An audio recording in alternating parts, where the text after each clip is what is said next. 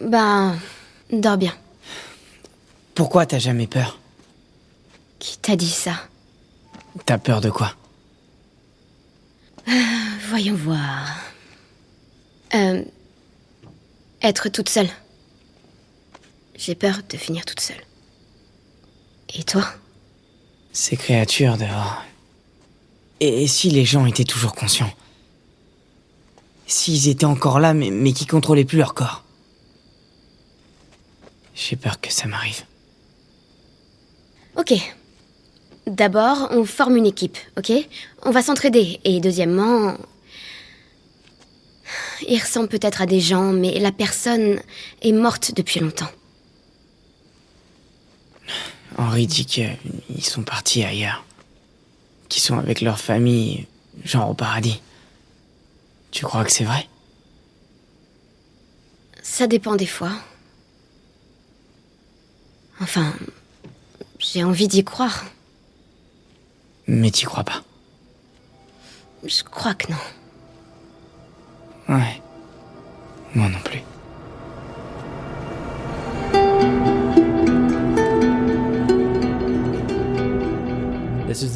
Bienvenue dans le podcast officiel de The Last of Us. Vous êtes avec Christian Spicer. Nous revisitons ensemble The Last of Us Part 1 avec les visionnaires et génies qui l'ont créé. Nous allons revenir sur l'histoire du jeu tout en découvrant ses coulisses. Si vous n'avez pas encore écouté l'épisode 1, je vous suggère de le faire tout de suite, car nous suivons la chronologie de l'histoire et allons aujourd'hui aborder le reste de la partie sur l'été. J'aurai avec moi Troy Baker et Ashley Johnson, alias Joel et Ellie, ainsi qu'Eric Pangilinan, directeur artistique, et bien sûr l'auteur et réalisateur du jeu, Neil Druckmann.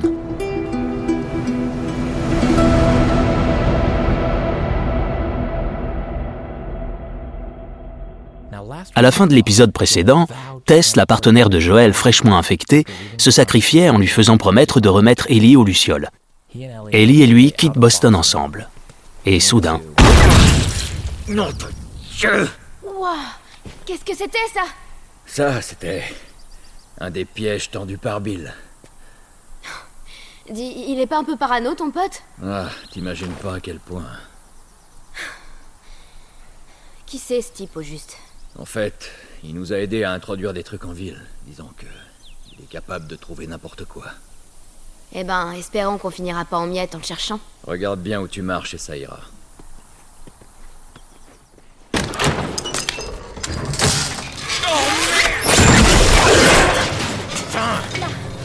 Je te tiens Putain, Bill Qu'est-ce qui s'est passé? C'est encore un des pièges à la con de Bill Coupe la corde pour me faire descendre. Ça marche. Merde, ils sont là. Ellie Tu t'en sors. Je fais aussi vite que je peux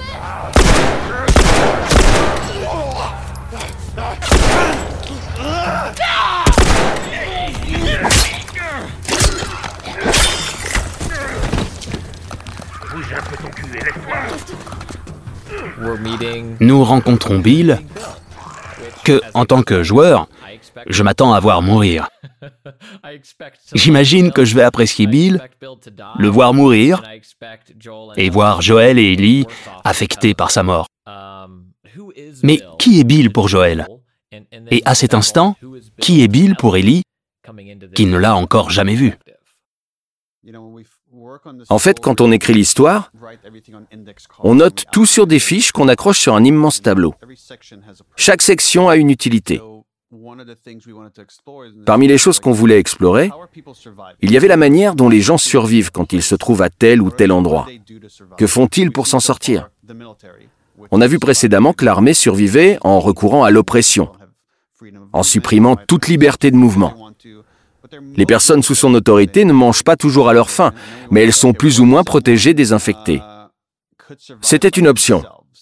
Et puis on s'est demandé, et si quelqu'un arrivait à survivre tout seul? Ça avait deux intérêts. D'abord, montrer qu'il existait une autre façon de s'en sortir dans ce monde, avec des avantages et des inconvénients. Mais aussi, avoir un personnage qui pousse à l'extrême la philosophie de Joël, ou ce qu'il pense être sa philosophie. C'est-à-dire qu'il ne faut s'attacher à personne. Mais dans ce monde, ce genre de conneries n'apporte qu'une chose, se faire buter. C'est en étant seul qu'on a des chances de survivre. Et j'ai décidé de rester tout seul. On a un aperçu de ce que ça peut donner. Bill, c'est. c'est pas ça. c'est- Mon cul. C'est exactement comme ça.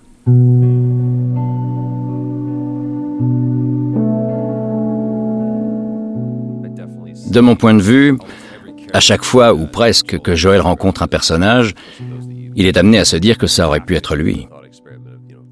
Quand on voit Bill, on imagine que Joël aussi aurait pu devenir fou. Il aurait pu s'installer dans un trou perdu, vivre reclus et n'avoir personne d'autre à protéger que lui-même. Au lieu de ça, Joël a choisi de devenir contrebandier dans une zone de quarantaine et de faire ce partenariat avec Tess. Pourquoi ne s'est-il pas isolé? Pour ce qui est de sa relation avec Bill, c'est principalement... on- sait que Bill et Tess ont cette sorte de... Ils sont plus ou moins... Enfin, c'est elle qui les relie. Joël est plutôt un élément extérieur. Il est la pièce rapportée. C'est pour ça que sa relation avec Bill est quelque peu distante. Il essaie de se présenter comme un ami, un ami. Dans un premier temps, leurs rapports sont plutôt tendus. Je verrais plus leur relation comme une relation d'affaires. Ils ne sont pas amis. Bill est un peu comme le dealer de Joël, vous voyez. Ils n'ont rien l'un contre l'autre, tout va bien, mais leur relation ne va pas au-delà de ça. J'ai toujours trouvé que c'était un choix habile de la part de Neil de faire en sorte que Bill parle de Tess. Me dis pas que Tess est d'accord avec cette mission suicide. En fait, c'est son idée. Vraiment? Tess vient tout juste de se sacrifier, mais Joël ne lui dit pas qu'elle est morte. Je me suis longtemps demandé s'il avait décidé de le lui cacher parce que, sans elle, plus rien n'obligerait Bill à l'aider. Car la seule raison pour laquelle Joël se retrouve devant Bill, c'est parce qu'il a besoin de lui. Il lui faut une voiture. Bill demande à Joël ce qu'il fabrique avec cette gamine. Il lui dit, et c'est un des thèmes récurrents du jeu, Tu ne sais pas ce qui arrive quand on essaie d'aider quelqu'un? On finit par se faire tuer. Joël lui dit que ça ne vient pas de lui. C'est une décision de Tess. Je pensais que cette gonzesse était plus maligne que ça. Alors Bill se met à injurier Tess. Mais Joël l'arrête. Bien la Bill, gueule. est-ce qu'on peut juste en finir avec ça? Ensuite, on en apprend un peu plus sur l'état de Bill. Il se remet à divaguer. Quand on n'a personne avec qui discuter, on devient un peu fou et le cerveau bascule. On pourrait communiquer avec n'importe qui, on commence à se parler à soi-même. On a voulu le montrer pendant qu'on se déplace dans la ville. On découvre les habitudes de cet homme quand il est tout seul. Sa vie est extrêmement triste et solitaire. Mais c'est surtout le comédien qui interprète Bill, W. Earl Brown, absolument phénoménal, qui a donné corps à ce personnage.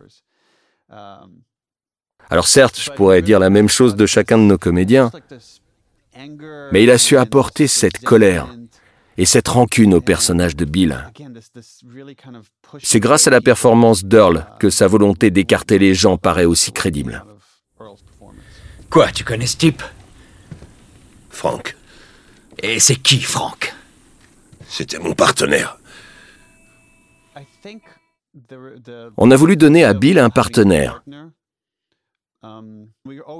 On essaie toujours de créer la surprise. Quand on s'imagine qu'il va se passer quelque chose et que c'est le cas, ça n'a aucun intérêt. Ici, on pense qu'on rencontre Bill parce que Joël a besoin d'une voiture pour livrer Ellie le plus vite possible à son frère.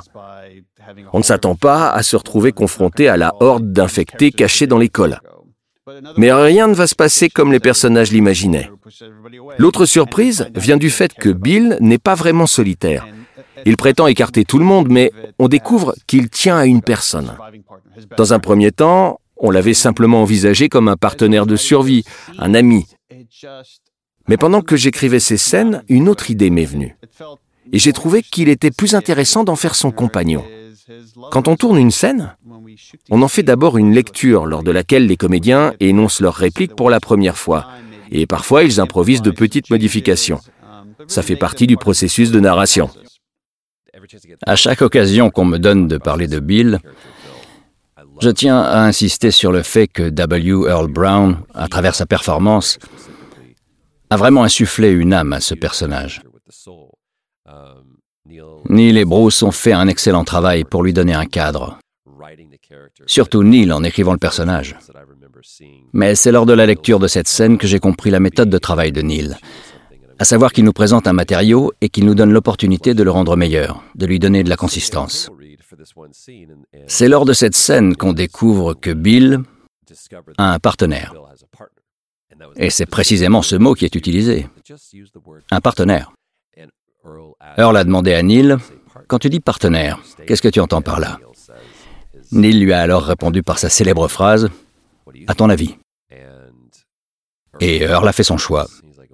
Il a dit que si c'était possible, il trouverait ça intéressant que dans ce monde, cet homme ait trouvé dans cette personne un partenaire, un ami et un amant. Et c'est ce qu'il est devenu. C'est un choix qu'a fait Earl en tant que comédien. Neil n'a fait que permettre et valider cette décision. À l'époque, je n'avais pas réfléchi à la représentation et à l'importance qu'on pouvait y attacher. Je ne sais pas pourquoi, j'aurais peut-être dû. Quand le jeu est sorti, on y trouvait l'évocation d'une relation homosexuelle. Et ça a touché certains joueurs qui se sont retrouvés en elle. On a reçu des témoignages exprimant à quel point cette relation représentée de façon aussi juste et aussi sincère était important. Ces messages m'ont conforté dans l'idée que se reconnaître dans quelque chose que l'on aime, qu'il s'agisse d'un film, d'un jeu ou d'un livre, est un sentiment unique dans lequel je me retrouve à d'autres niveaux. C'est devenu une part importante de notre travail. Faire en sorte d'inclure tout le monde pour raconter de meilleures histoires. Non seulement les histoires gagnent en qualité, mais en plus, elles touchent davantage de personnes à davantage de niveaux. Sans cela, on raconte toujours la même chose et on met toujours en scène les mêmes types de personnages et de relations.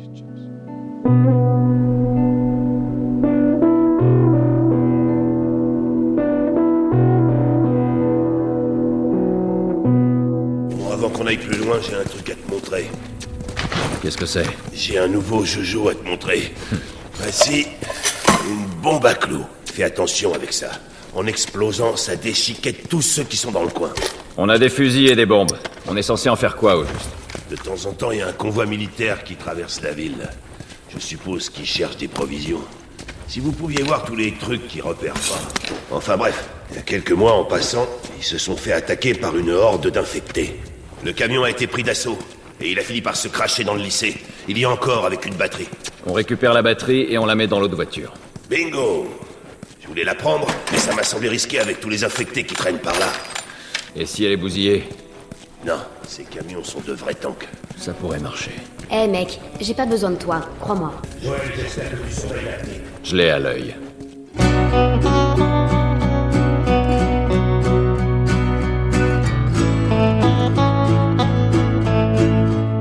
Je m'appelle Eric Pangelinan, je suis le directeur artistique du premier The Last of Us. Avant de nous intéresser au jeu, j'aimerais qu'on explique rapidement à ceux qui ne le sauraient pas quel est le rôle du directeur artistique. Eh bien, c'est un peu un mix de plusieurs responsabilités.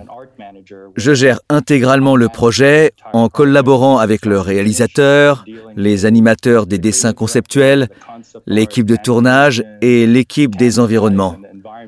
Bref, je supervise le jeu du début à la fin. Comment la direction artistique et ses équipes ont-ils contribué à créer ce sentiment de solitude et d'isolement dans ce monde que nous retrouvons après 20 ans d'évolution? Ce qu'on a cherché à atteindre graphiquement, c'est un contraste entre les situations tristes, sombres et violentes dans lesquelles le joueur est placé et la beauté, la luminosité et la grandeur des environnements dans lesquels il évolue. Comment avez-vous trouvé cet équilibre entre la beauté de cette nature sauvage et la destruction de notre monde qu'elle représente? Cette végétation est magnifique en soi, mais elle ne se trouverait pas là si la société qui était en place 20 ans auparavant n'avait pas disparu. On a fait des recherches sur Internet afin d'obtenir des images de référence. Les paysages qu'on a trouvés étaient bouleversants. on y voyait la nature qui s'emparait de tout. Pour le directeur artistique, l'enjeu est de trouver un compromis afin que le résultat soit visuellement attrayant. On y est parvenu en séparant les valeurs, en distinguant la nature de l'environnement, de façon à conférer un équilibre esthétique à notre monde. C'est ce qui nous a permis de créer des formations naturelles à partir de ce que l'homme avait construit. Et il y a des ponts qui acheminent l'eau en créant une multitude de cascades imbriquées qui s'écoulent non pas sur de la roche, mais sur des couches de béton. De loin, on voit un paysage avec des chutes d'eau. Mais en y regardant de plus près, on réalise que ce n'est pas naturel. Ce n'est pas une formation rocheuse, c'est une structure détruite. Ce sont des routes qui se sont effondrées les unes sur les autres, sur lesquelles coule de l'eau. Il y a une scène dont j'aimerais parler. La première, et peut-être la seule dans son genre. C'est un des rares combats de boss du jeu. Je le dis avec des guillemets parce que ce n'est pas à proprement parler un combat de boss, avec des barres de vie, etc. Je fais référence à l'affrontement contre le colosse. C'est un moment très important du jeu, et j'adorerais savoir comment vous avez conçu cet affrontement dans le gymnase. Putain, c'est quoi ça? Elle y a l'abri En effet, je pense que le passage du colosse est intéressant. Mais je me rappelle qu'on ne voulait pas que l'affrontement ressemble à un jeu. On voulait que l'immersion du joueur soit totale. On a donc cherché un compromis pour que l'interface affiche assez d'informations sans donner au joueur l'impression qu'il arrivait dans une zone de combat où il allait affronter un boss. On a fait en sorte de ne pas nuire à l'expérience. Ce qu'on a fait avec l'environnement, surtout les espaces aménagés par l'homme, comme l'école, c'est qu'on est allé très loin avec leur identité. On a essayé de modéliser chaque espace en respectant son architecture et on a étudié l'aménagement intérieur de chacune de ces structures afin de les concevoir comme des vrais. Ensuite, on a appliqué une narration environnementale. Qu'est-ce qui s'est passé ici? Est-ce que ça s'est effondré? Est-ce que ça a été inondé? Comment la Terre a-t-elle recouvert cette zone? Quel a été l'effet sur le sol ou le toit? Comment les infectés occupent-ils cette zone? Comment matérialise-t-on la croissance de la végétation depuis cette source? Le colosse représente vraiment l'apogée, la manifestation la plus dangereuse de l'infection. Je pense que c'est pour cette raison qu'on peut le considérer comme un boss. Le gymnase permet de le faire combattre au maximum de sa force. Et le joueur l'affronte avec ses armes les plus puissantes. En ce qui me concerne, il est d'autant plus impressionnant qu'on l'affronte dans un espace familier. C'est une sorte de mini-parcours héroïque qui replace beaucoup d'entre nous, car je ne pense pas être le seul, face à cette brute à l'école qui s'en prenait à nous dans le gymnase. Ça vaut aussi bien pour le prof de sport qui nous criait dessus que l'élève qui nous poussait dans les casiers. Joël, l'homme fort qui a survécu à tout jusque-là, se retrouve confronté à cette brute dans le gymnase de l'école. C'est vrai, je ne l'avais jamais vu comme ça. C'est sans doute ce qui donne ce côté combat de boss. On se retrouve dans une situation dangereuse, face à quelque chose de plus dangereux encore. Je crois que pour nous, c'était la solution. Si on se retrouvait enfermé quelque part avec cette créature, on n'aurait aucune chance. Ce qui est génial, c'est qu'affronter ce colosse pour la première fois dans ce gymnase vous prépare en fait à d'autres situations qui seront bien plus effrayantes encore.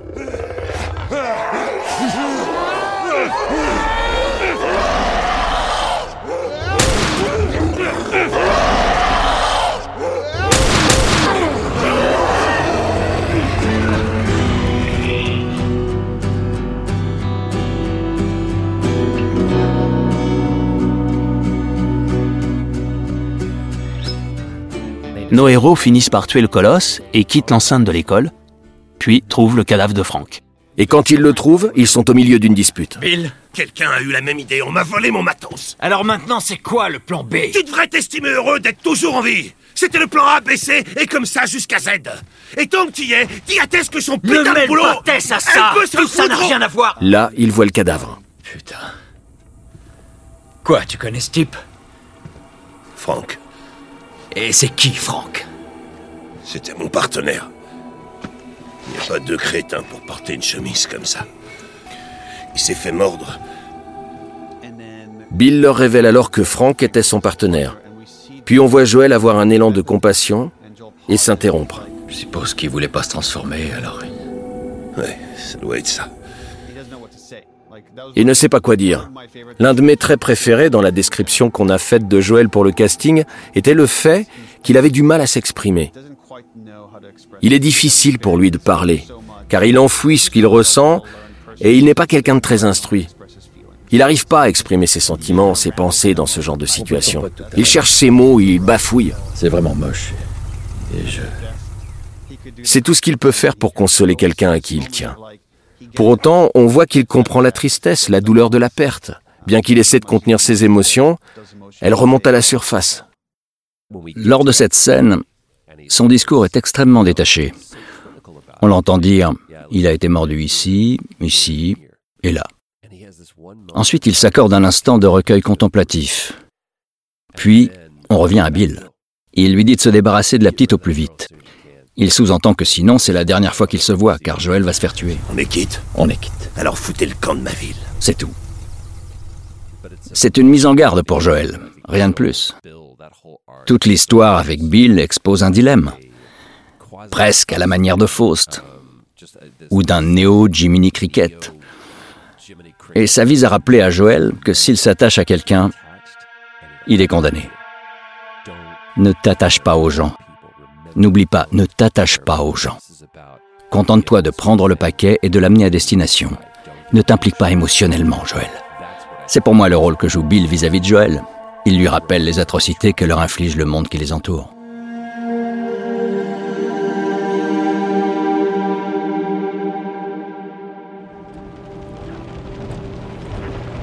Oh non Eh, tu devais pas dormir Ok. Je sais que ça en a pas l'air, mais ce truc-là, c'est pas mal. Y a qu'un problème. Regarde La suite prochainement J'ai horreur du suspense. Où t'as trouvé ça? Euh. Chez Bill. Enfin, ces trucs traînaient un peu partout. Je crois que cette scène est la première qu'on ait écrite pour le jeu. C'est celle qui nous a servi au casting d'Ellie et Joël. On s'était dit qu'il y avait tellement de violence, de tension et de tragédie dans l'histoire qu'il nous fallait des instants plus légers pour compenser. C'est pour ça qu'il était important qu'on ait le genre de légèreté qu'on trouve dans cette scène et cette alchimie entre les personnages. En l'occurrence, on s'est demandé ce qu'Ellie pourrait voler à Bill. Elle lui vole toutes sortes de choses. Je me rappelle que c'est la première fois qu'on a pensé qu'Ellie pourrait collectionner des BD et qu'elle serait devenue tellement rare que ce serait une fête à chaque fois qu'elle en trouverait une. Au final, on en a fait une mécanique de jeu. Quand on explore le monde avec Joël, on peut trouver des BD et les offrir à Ellie. C'était en plus un moyen systématique de construire leur relation. Neil, vous êtes l'auteur de véritables BD. Aviez-vous déjà American Dreams en tête à ce moment-là? Était-ce un moyen d'annoncer la BD que vous alliez écrire à propos du passé d'Ellie Était-elle déjà écrite? Oui et non. En fait, au moment d'écrire la scène, je m'imaginais pas que j'aurais la chance de réaliser une BD avec Faye Erin X, une personne que j'admire. J'adore les BD. J'en ai lu pratiquement toute ma vie. Quand je me suis demandé ce que pourrait aimer une ado, j'ai tout de suite pensé aux BD. Comme je l'ai dit, j'ai grandi en Israël. Et à l'époque, il n'y avait pas de magasin de BD là-bas. Un jour, en rentrant des États-Unis, mon père a offert à mon frère aîné une BD de Batman. J'avais 7 ou 8 ans et ça a été un coup de foudre. Ça m'a définitivement marqué. Je ne pensais plus qu'à une chose, c'était en obtenir d'autres. Et quand on s'est enfin installé aux États-Unis, je me suis mis à collectionner des cartons entiers de BD que je dévorais. Rien. suis sûre que ton ami va regretter ça ce soir. Il n'y a pas grand chose à lire, mais les photos sont intéressantes. Non, Ellie, ça c'est pour les adultes. Wow Comment, comment il peut arriver à marcher avec ce truc entre les jambes? Jette-moi ça. Attends un peu, je veux comprendre pourquoi ça vous passionne autant. Ah, pourquoi les pages sont collées? Me de ta gueule. Allez, salut. Je trouve que ces moments sont importants. parce que le jeu est pesant. et qu'on a besoin de parenthèses pour souffler ensemble, faire une pause. Avec le magazine porno, par exemple. C'est amusant car quand on en a discuté, je me suis dit que jamais je n'aurais osé parler d'un magazine porno à mon père. Et encore moins de la façon dont elle le fait. Mais ça ne fait que souligner le caractère particulier de la relation entre Joël et Ellie. Elle lui fait cette blague en lui demandant pourquoi les pages sont collées. Elle le fait marcher et lui, il court. C'est excellent parce qu'on voit que Joël panique et pense qu'il va devoir avoir une conversation embarrassante avec elle sur la sexualité. Et elle finit par lui dire ⁇ Non, c'est bon, je sais déjà tout ça, t'inquiète. C'est un moment fabuleux parce qu'il envisage d'assumer le rôle de parent, mais elle lui dit que c'est pas la peine. Elle s'est élevée à un certain degré. Elle sait déjà beaucoup de choses et ils peuvent en plaisanter ensemble parce que la vie est ainsi faite. Je crois en ce qui concerne cette conversation entre Joël et Ellie. Dans la réalité, quand on fait de nouvelles connaissances, il faut un certain temps pour afficher ouvertement son sens de l'humour. Parce qu'on ne sait pas, dans un premier temps, s'il sera du goût des personnes en face. Est-ce que ma blague va les faire rire? Est-ce qu'elles vont la trouver choquante? L'humour est une part importante de notre personnalité. Les choses qu'on trouve drôles peuvent paraître stupides à d'autres personnes. Et je pense qu'être capable de partager tout ça avec quelqu'un est un signe évident de confiance. Le fait qu'ils en soient à un point où ils commencent à plaisanter entre eux illustre leur proximité et l'effet qu'a eu sur eux le temps qu'ils ont passé à voyager ensemble. Ils se sont rapprochés, tiennent l'un à l'autre et commencent à apprécier leur compagnie mutuelle. Ce cap était nécessaire.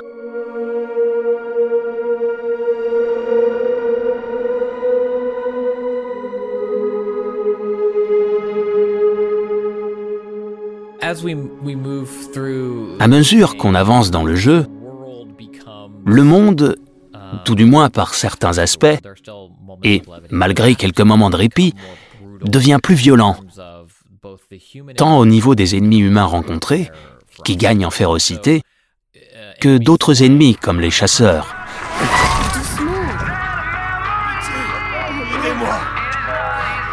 Est-ce qu'on va l'aider?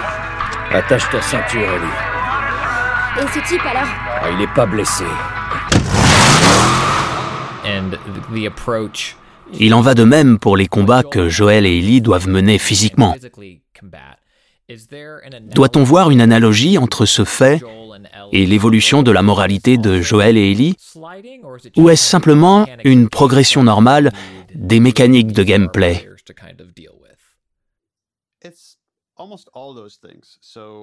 C'est un peu tout ça à la fois. On voulait montrer que les menaces de ce monde étaient multiples. D'un côté, les infectés. À la manière d'une catastrophe naturelle, personne ne peut déterminer comment les infectés vont faire des victimes. C'est simplement la nature qui nous tue en grand nombre. Mais d'un autre côté, quand les provisions se font rares et que la population panique, elle peut devenir primitive et violente.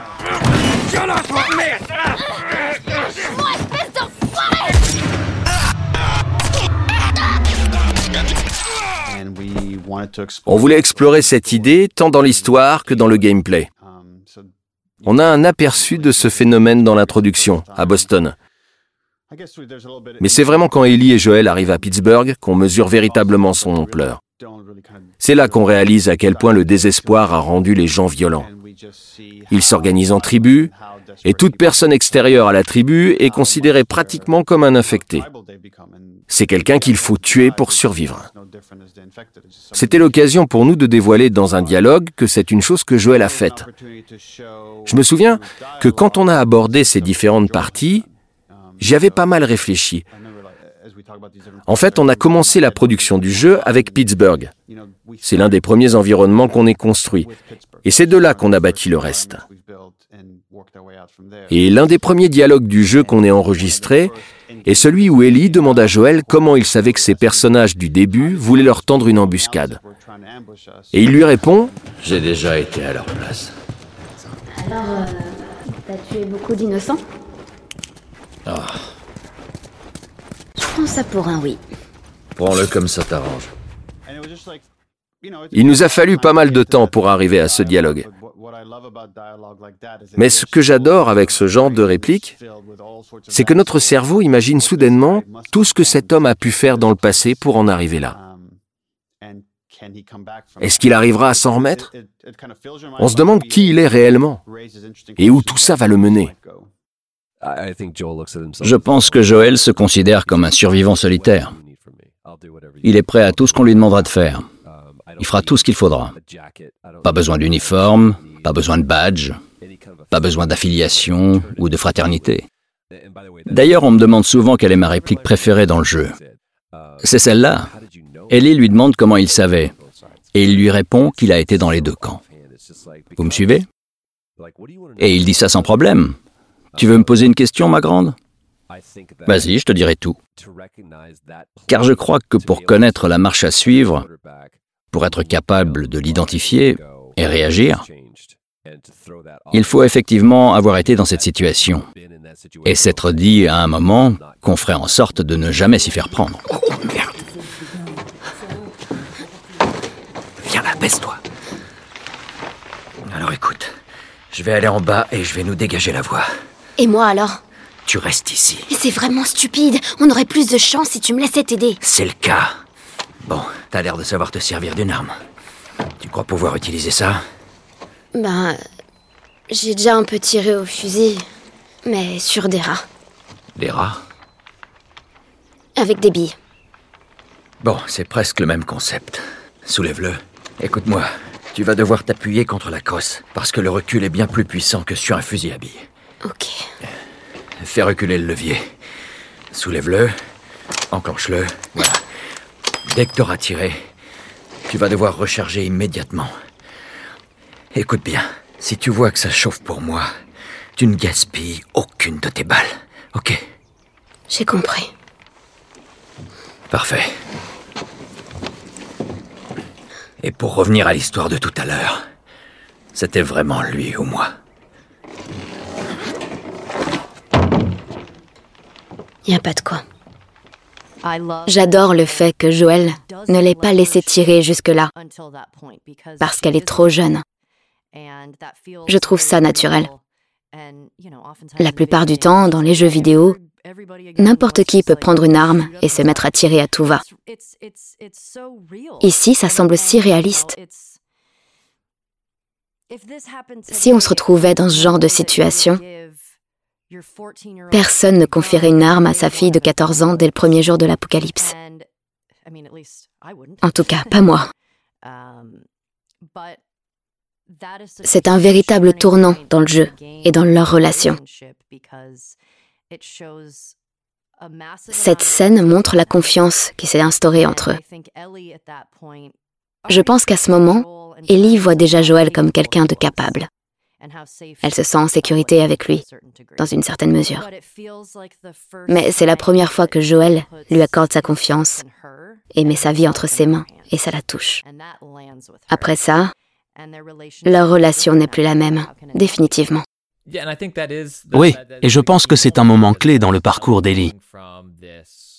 Souvent, dans les jeux vidéo, quand on a un personnage à escorter et à protéger, on finit par assister à une inversion des rôles. Quand on a commencé à tourner pour le jeu, il y a eu pas mal de discussions. Je suis une joueuse. Et je sais que parfois, avoir un personnage qui nous suit en permanence peut devenir pénible. Pas toujours, mais ça arrive. Bien sûr, on s'attache à ce personnage et on veut prendre soin de lui. Mais par moments, quand on joue, il nous gêne plus qu'autre chose, et il faut sans arrêt aller le sauver. Je sais que c'est une mécanique de jeu, mais lors de nos conversations, au début du tournage, j'ai demandé à Neil s'il n'y aurait pas un moyen de rendre Ellie un peu plus capable ou utile. Je trouve parfois agaçant que le personnage qui suit n'ait pas une arme ou quelque chose qui lui permette d'agir et qu'il reste là à attendre qu'on le sauve. Je ne voulais pas qu'Ellie soit comme ça. Je sais qu'elle a 14 ans et qu'il faut en tenir compte. Mais si on pouvait la rendre un peu plus débrouillarde, ce serait génial. J'étais comment? Qu'est-ce que tu dirais d'un truc? Un peu plus à ta taille C'est juste pour les urgences. Ok. On a choisi de placer toute cette pression sur Joel et Ellie quand ils sont coincés dans la ville de Pittsburgh. Où qu'ils aillent, ils sont face à une force qui cherche à les tuer, qu'il s'agisse des chasseurs ou des infectés. Ils pourraient facilement se mettre à penser comme les chasseurs et se méfier de tout le monde, tuer toutes les personnes qu'ils croisent et réfléchir après. On remarque une différence entre Joel et Ellie quand ils font la rencontre d'Henry et Sam. L'instinct de Joël lui dicte de les tuer. Il sait que ça risque de mal tourner. Dans cette scène, ce sont les enfants, Ellie et Sam, qui poussent les adultes à faire une pause. Joël, arrête Regarde Laisse-le tranquille. Du calme, petit. Fais pas de bêtises. Ça va. C'est pas des méchants, eux. Baisse le flingue. Ouais, j'ai cru que t'étais avec eux aussi. Après, je t'ai vu. Vous avez peut-être remarqué, il n'y a pas de gosse avec eux. Je m'appelle Henri. Lui, c'est Sam. J'ai cru entendre que tu t'appelais Joël. Ellie. Qui d'autre est avec vous? Ils sont morts. Eh, on n'en sait rien. On, on peut faire équipe. Ellie. Il faut qu'on se serre les coudes. Elle a raison. On pourrait s'entraider. C'est intéressant du point de vue de la tension scénaristique d'amener les personnages à se demander s'ils pouvaient faire confiance à des étrangers. Est-ce qu'ils pouvaient se le permettre dans ce monde Prendre un tel risque? Maintenant qu'il y a des enfants, est-ce qu'on peut encore vivre en mode survie intégrale? Ellie vient de tirer sur quelqu'un pour la première fois. Elle a perdu un peu de son innocence. Elle a adopté un nouvel état d'esprit. Mais quand elle rencontre Sam, un garçon de son âge, on les voit plaisanter ensemble. Henri fait d'ailleurs un commentaire là-dessus. Ok, prête? Aïe Attaqué par une myrtille. Ça faisait longtemps que je l'avais pas vu sourire comme ça. Elle a pas l'air de s'en faire beaucoup. On a profité de cette occasion pour explorer l'innocence que gardent ces enfants, malgré l'horreur de leur environnement. On lit souvent qu'on a besoin de trouver de la légèreté dans les situations les plus graves. Et c'est même arrivé pendant l'Holocauste. Même dans les situations les plus horribles qu'ait connues notre monde, on trouve des histoires de personnes qui ont fait en sorte de préserver leur humanité.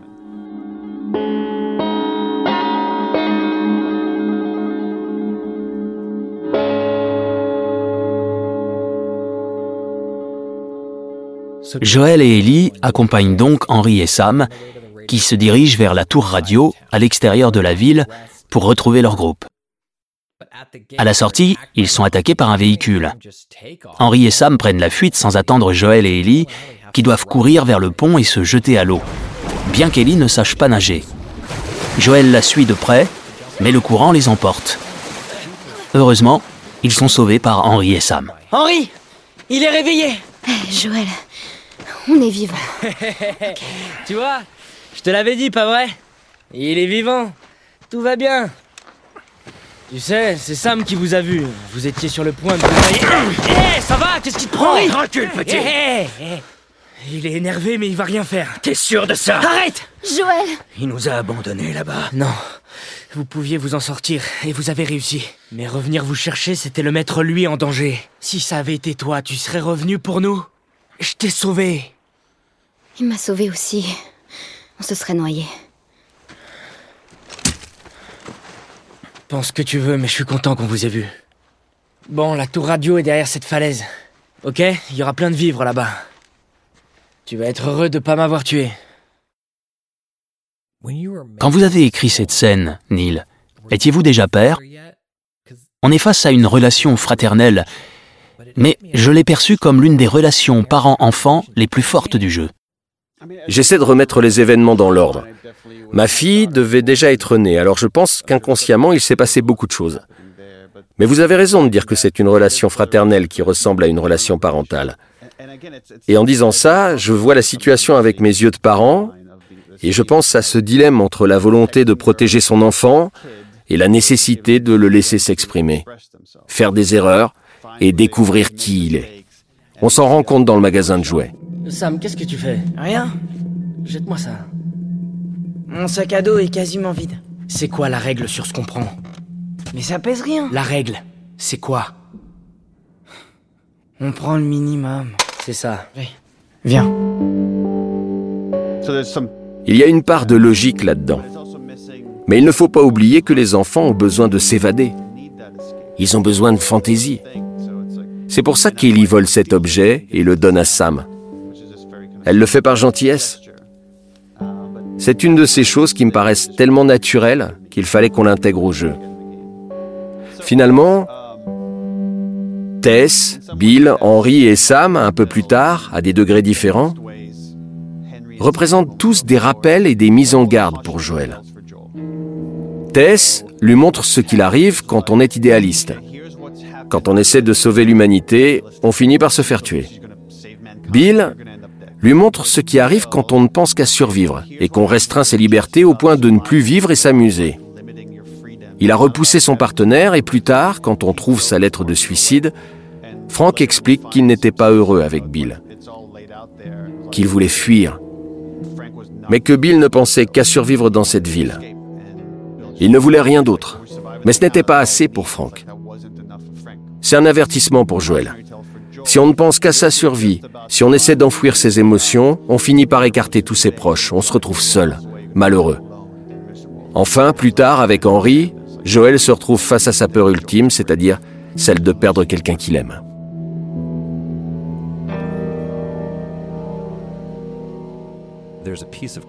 Parmi les tout premiers dessins conceptuels, il y a une sorte de croquis dans les tons sépia.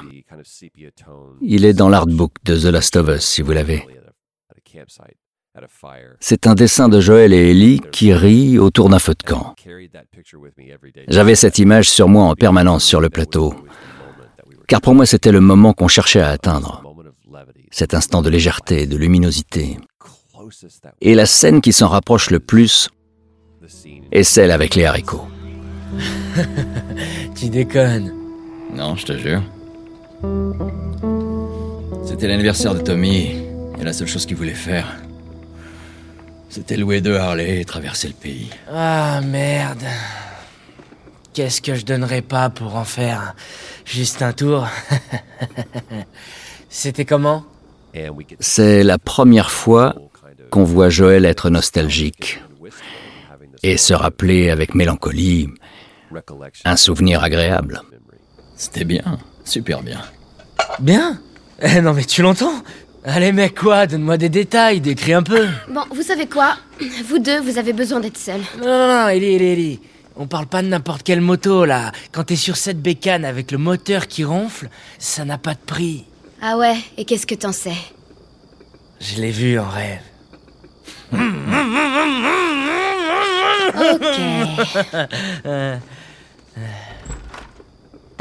C'est à ça qu'on aspire. C'est de ça qu'on a besoin au bout du compte. Une simple interaction humaine. Je pense que c'est quelque chose de très important pour Ellie, car elle n'a pas tous ses à côté. Elle ne peut pas aller au cinéma, jouer aux jeux vidéo dans sa chambre, ou faire une partie de foot dans un parc. Elle n'a que ça. Elle n'a que ses liens avec d'autres personnes. Quand on a perdu quelqu'un, on sait à quel point c'est important. Vous comprenez, je pense que la raison principale pour laquelle elle se rapproche des Lucioles, c'est parce que les Lucioles essaient de sauver l'humanité et ses liens entre les individus. Et je pense aussi que ça rejoint son besoin de donner un sens à ce qui lui arrive. Bon, c'est officiel, ces deux-là sont devenus potes. C'est Henri qui t'envoie. Non Pourquoi Henri m'enverrait? Pour s'assurer que je fais pas de conneries. On s'en est plutôt bien sorti tout à l'heure. Surtout toi. Est-ce que tout va bien? Ouais, ça va. Ok. Ben... Dors bien. Pourquoi t'as jamais peur? Qui t'a dit ça? T'as peur de quoi?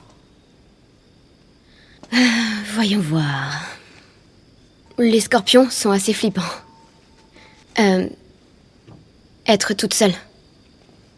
J'ai peur de finir toute seule. Et toi? Ces créatures dehors. Et, et si les gens étaient toujours conscients? S'ils étaient encore là, mais, mais qui contrôlaient plus leur corps J'ai peur que ça m'arrive. Ok. D'abord, on forme une équipe, ok? On va s'entraider. Et deuxièmement... Il ressemble peut-être à des gens, mais la personne est morte depuis longtemps. Henri dit qu'ils sont partis ailleurs. Qu'ils sont avec leur famille, genre au paradis. Tu crois que c'est vrai? Ça dépend des fois. Enfin, j'ai envie d'y croire. Mais t'y crois pas Je crois que non. Ouais. Moi non plus. Allez, je suis crevée. On se voit demain.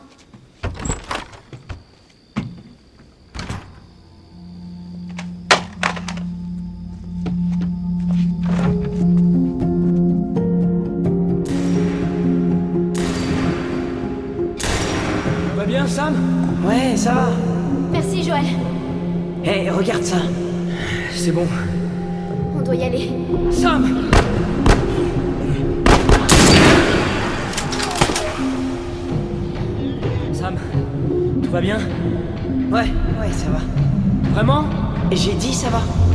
Allez, allez En route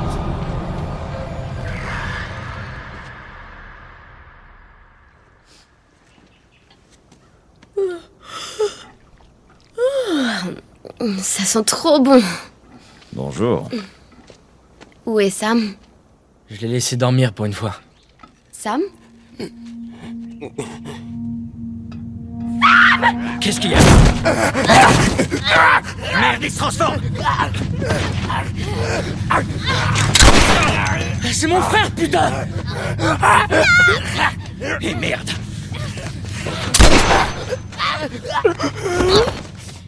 Merde. Ellie. Ellie, est-ce que ça va Ah ouais. Oh non. Sam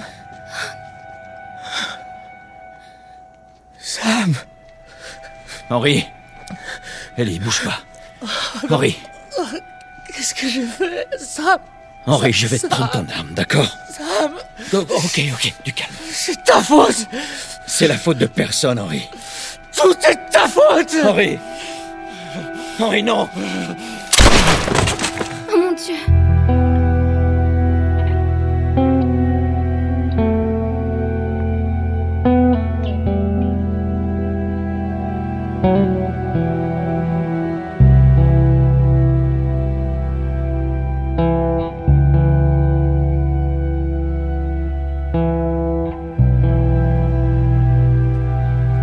La semaine prochaine, dans le podcast officiel de The Last of Us, Comté de Jackson. Ça veut dire qu'on n'est pas loin de Jackson, non? Quelques kilomètres, pas plus. Prêt à voir ton frère adoré? Je serais content d'arriver.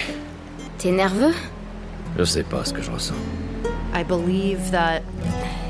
Je dirais que c'est un des moments les plus importants de leur relation. Ils s'ouvrent tous les deux sur des sujets qui leur pèsent. C'est vrai, leur échange est houleux, mais ils vident leur sac et tentent tous les deux de comprendre à quel point ils tiennent réellement l'un à l'autre.